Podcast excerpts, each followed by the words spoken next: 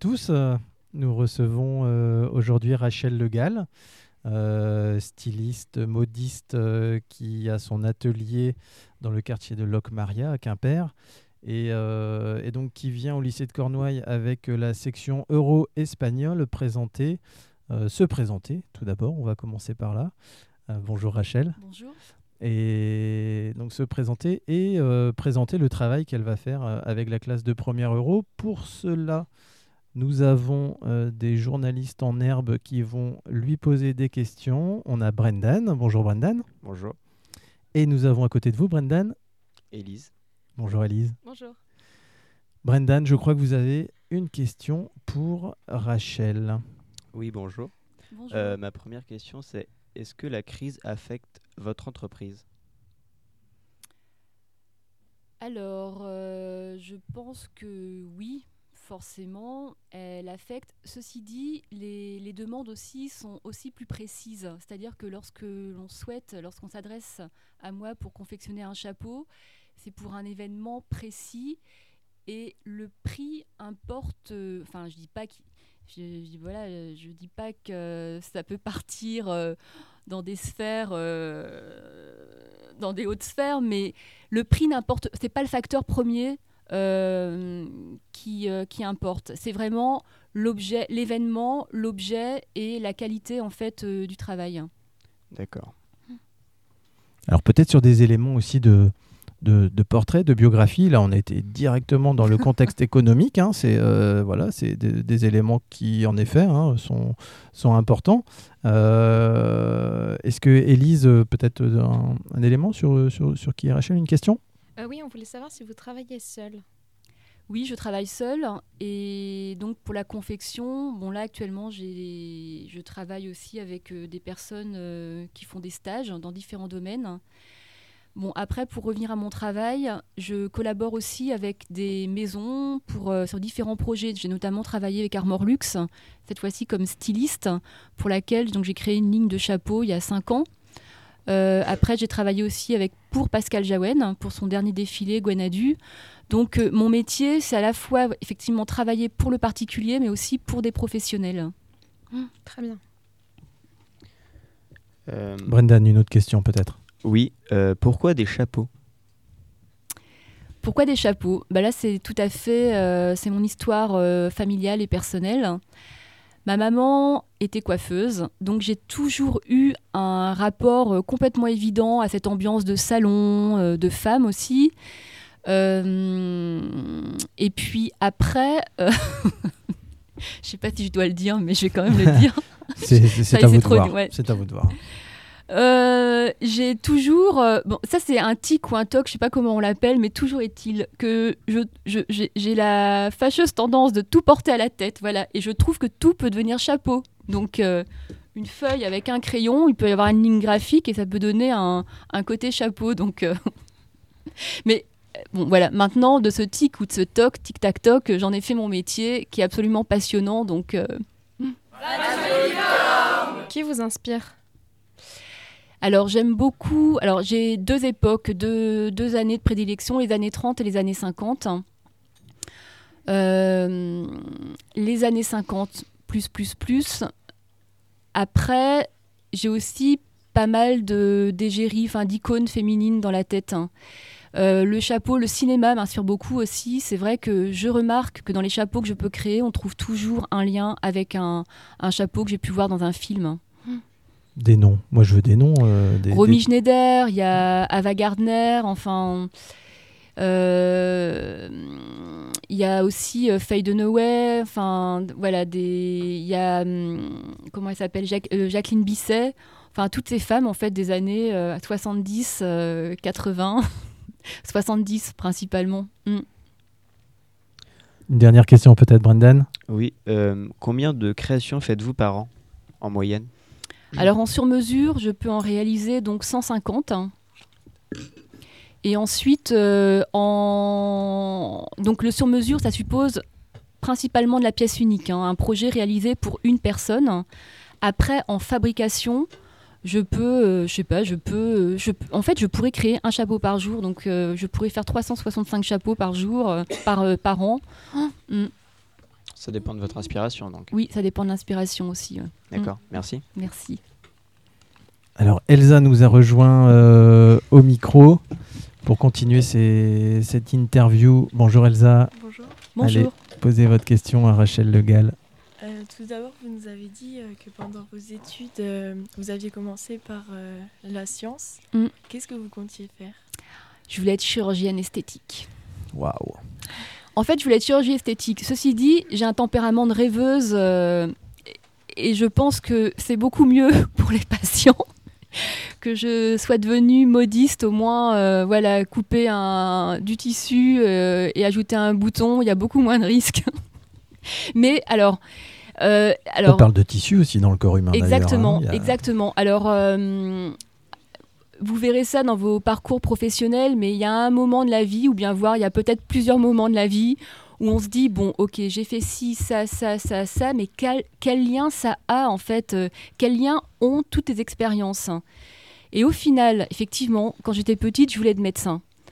Ensuite, euh, j'ai affiné, je voulais être chirurgienne esthétique Pour recoudre déjà. pour recoudre, euh, pour embellir, enfin bon, pour lifter, retendre, tout ce que vous voulez. Et, euh, et là, en fait, euh, et, la recherche m'a toujours euh, interpellée et impressionnée, et j'ai toujours été admirative en fait de ce secteur-là, parce que ce qui me plaît dans la recherche, c'est ce côté, c'est une éternelle insatisfaction, mais on cherche toujours, on veut toujours aller plus loin, et dans l'art, on a toujours cette exigence-là. Et ça, c'est absolument remarquable parce que c'est un travail sans fin. Et pour des personnes qui sont insatisfaits, eh ben, c'est vraiment le, euh, c'est vraiment euh, le domaine, dans le lequel domaine de on- prédilection, on s'exprime, euh, voilà.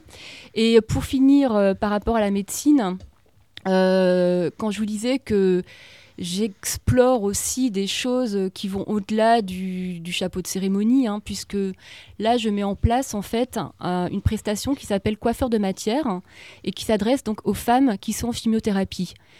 Où l'idée, c'est de, de proposer donc à ces femmes euh, différentes matières et que je mets en forme directement sur le visage. Donc au lieu de coiffer du cheveu, je coiffe des matières. Donc de là naissent des turbans, enfin différentes coiffures. Mais c'est vraiment ça aussi euh, que je souhaite mettre en, en place. Alors, la personne qui a remplacé Brendan va se présenter. Euh, bonjour, je m'appelle Mathilde.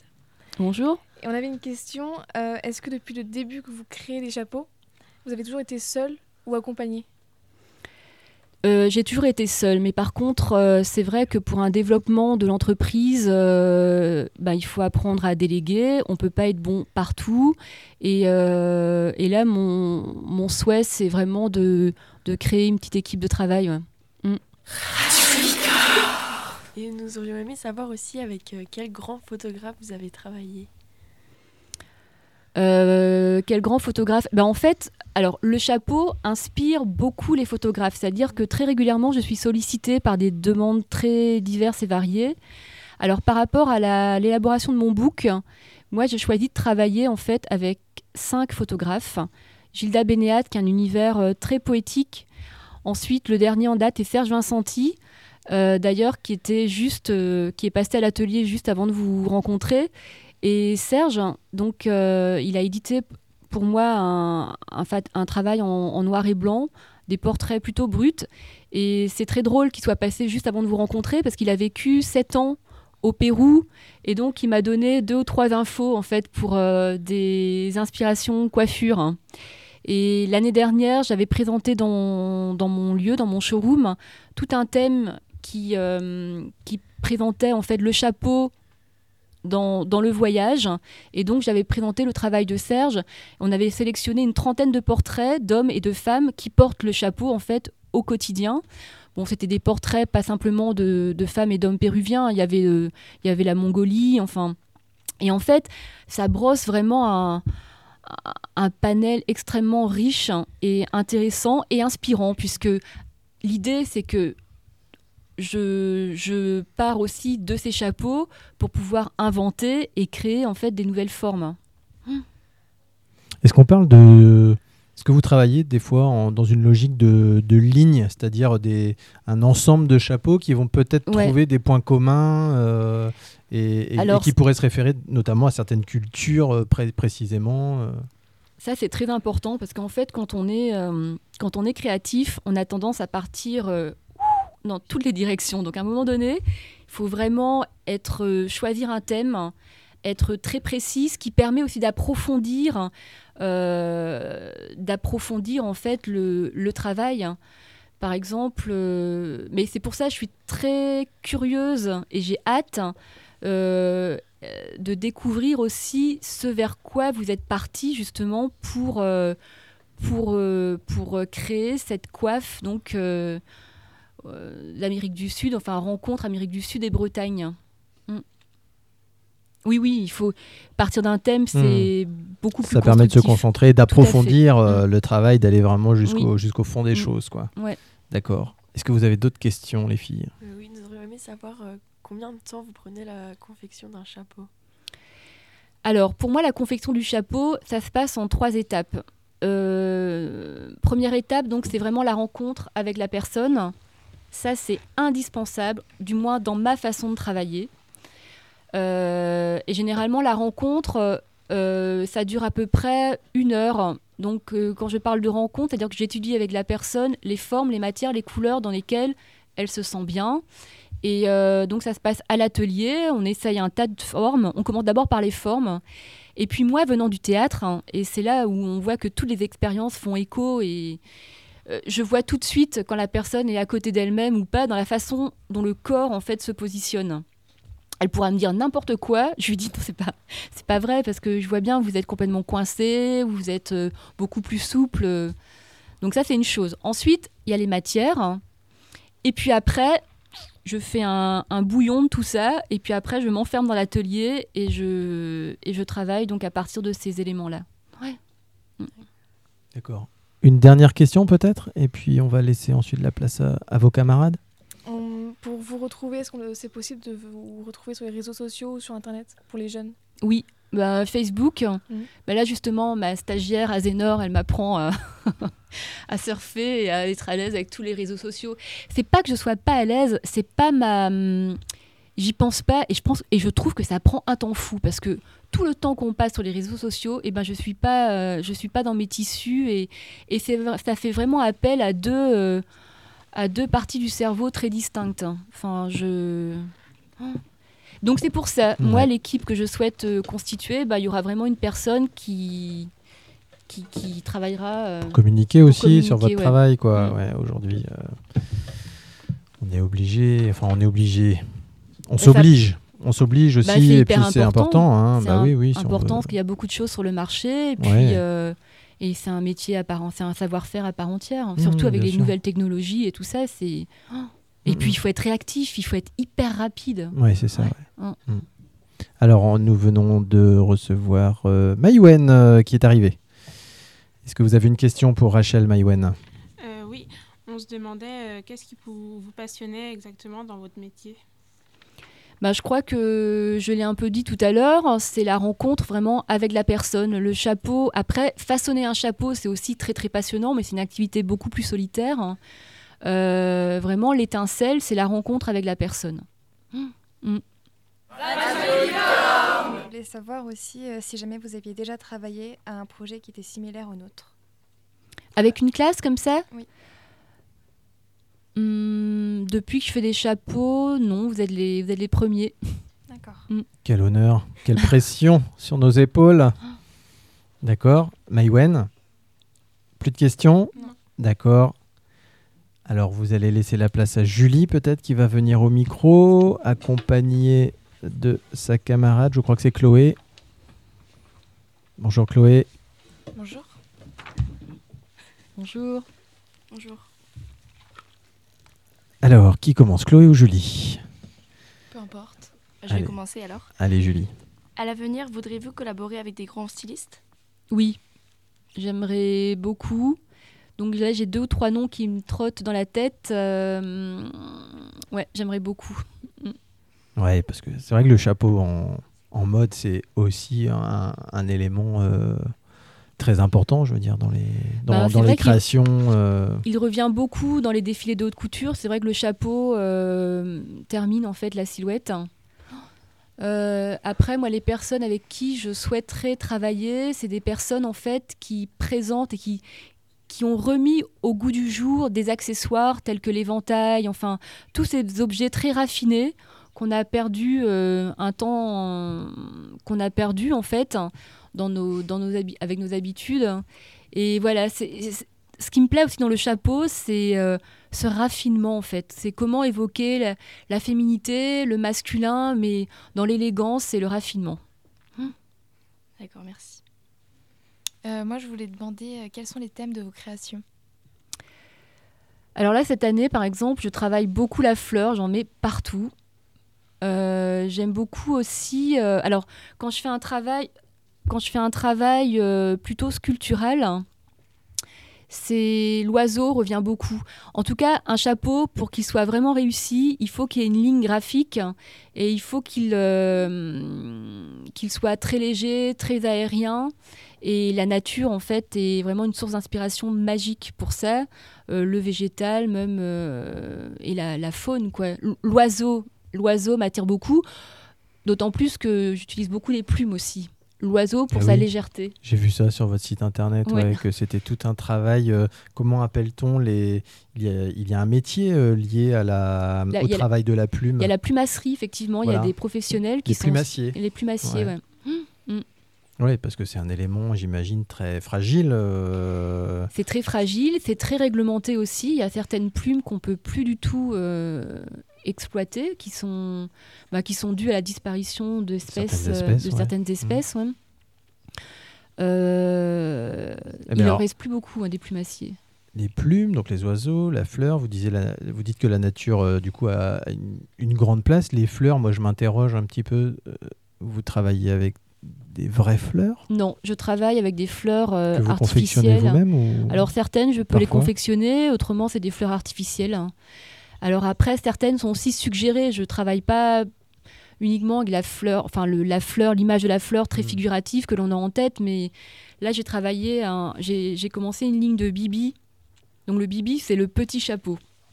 Ça, je vous apprendrai aussi quand vous viendrez à l'atelier. euh, les, les familles, euh, les familles, les trois familles du, du chapeau. Mais le bibi, donc euh, là, j'ai choisi de le présenter en créant un jeu de pliage inspiré de l'origami. Le Japon aussi m'inspire beaucoup, mais je pense que le Japon m'inspire pour le côté aussi raffinement et délicat de la gestuelle, de, des matières, des soies, des... Mm. La culture encore. Du coup, j'avais une autre question. C'est avez-vous eu des moments de faiblesse durant, durant votre carrière? Oh, j'en ai régulièrement. Mm.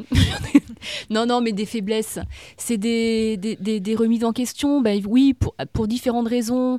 On est dans une, dans une société où tout est mouvant. C'est la tectonique des plaques. Et je pense qu'on est tous logés à la même enseigne. Alors, peut-être que vous, votre génération, voilà, c'est, vous êtes peut-être plus dans le présent. J'en sais rien. Je, je- je demande qu'à vous rencontrer et on aura peut-être l'occasion d'en reparler à l'atelier. Euh, oui, parce que mon métier aussi, il est extrêmement. C'est le, chapeau, on n'en porte pas euh, tous les jours, on n'en porte pas. euh, on n'en croise pas beaucoup dans la rue. C'est un vieux métier. Il faut savoir que le chapeau, le métier de. Les modistes, jusqu'aux années 50, il y en avait à tous les quatre coins de rue. Je suis sûre que dans toutes vos familles, vous avez une grande-tante ou une arrière-grand-mère qui était modiste. Enfin, on avait tous une modiste dans, nos familles. Et puis, le, déclin du chapeau a commencé en 68, quand les femmes ont voulu en fait se rebeller euh, et aller vers une nouvelle modernité. Donc elles, ont- elles se sont dit, ben, nous on sort euh, sans chapeau. On sort sans chapeau, il y a les coiffeurs, on va se faire des teintures, parce que le chapeau était aussi un, un cache-misère. hein. C'était pour euh, cacher en fait les racines, enfin bon, les cheveux blancs, c'était c'était tout ça le chapeau. Mm. C'était c'était un objet euh, je pense qu'avant les années 50, c'était un objet utile. Il répondait à un besoin. D'une part, parce que porter un chapeau, c'était aussi appartenir, ça correspondait à des codes sociaux, ça, ça permettait d'appartenir à une classe sociale. Euh, c'était un emblème. C'était euh, après les après 68, euh, le chapeau n'est plus un besoin, c'est devenu un accessoire. hein. Euh, D'où viennent les éléments qui constituent vos chapeaux? Alors là, j'ai aucune restriction. Mm, Aucune. Nos limites. Ouais, nos limites. Mm. Tout peut devenir- tout peut devenir chapeau, ouais. Mm. Bah oui. D'accord. Merci. Merci. Merci à vous. Il n'y a, il y a plus de journalistes. hein. Je crois que les questions, on a terminé. Merci beaucoup, euh, Rachel Legal. Euh, on va vous retrouver d'ailleurs hein, dans le travail que, que vous allez faire euh, avec la classe. Je crois qu'il y a d'autres rendez-vous euh, aussi euh, donc, à votre atelier, à Locmaria. Et, et puis bah, merci de, de participer à ce travail avec, avec ces élèves. Avec plaisir. Allez, à bientôt. Merci. Au revoir. Au revoir.